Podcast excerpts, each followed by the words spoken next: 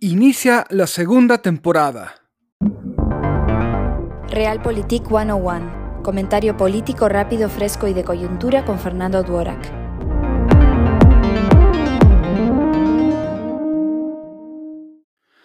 Les doy la bienvenida. Reciban no solo mis mejores pensamientos para 2021, sino también cuatro deseos políticos para sobrevivir las campañas. Primer deseo, indignación. Cierto, Estamos mal política, económica y socialmente hablando. Pero el problema no es un partido o un político, sino todos. Indignarnos selectivamente nos hace cómplices del caos. ¿No se supone que deberíamos ser mejores? Dejen que les hierva el buche con el entorno en su conjunto. Segundo deseo, distancia. Aunque es indispensable indignarse, no es conveniente quedarse ahí. De hecho, así quieren que vivamos los políticos, pues medran de nuestra víscera. Aprecien el paisaje sin involucrar sus sentimientos, así pensarán mejor.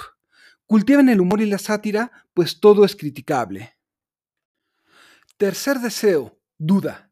Nadie nos salvará de esto y todos somos responsables de nuestros actos. Cuestiónenlo todo, candidatos, programas y listas de partido, empezando por lo que creamos afín. No hay héroes o villanos en esta historia.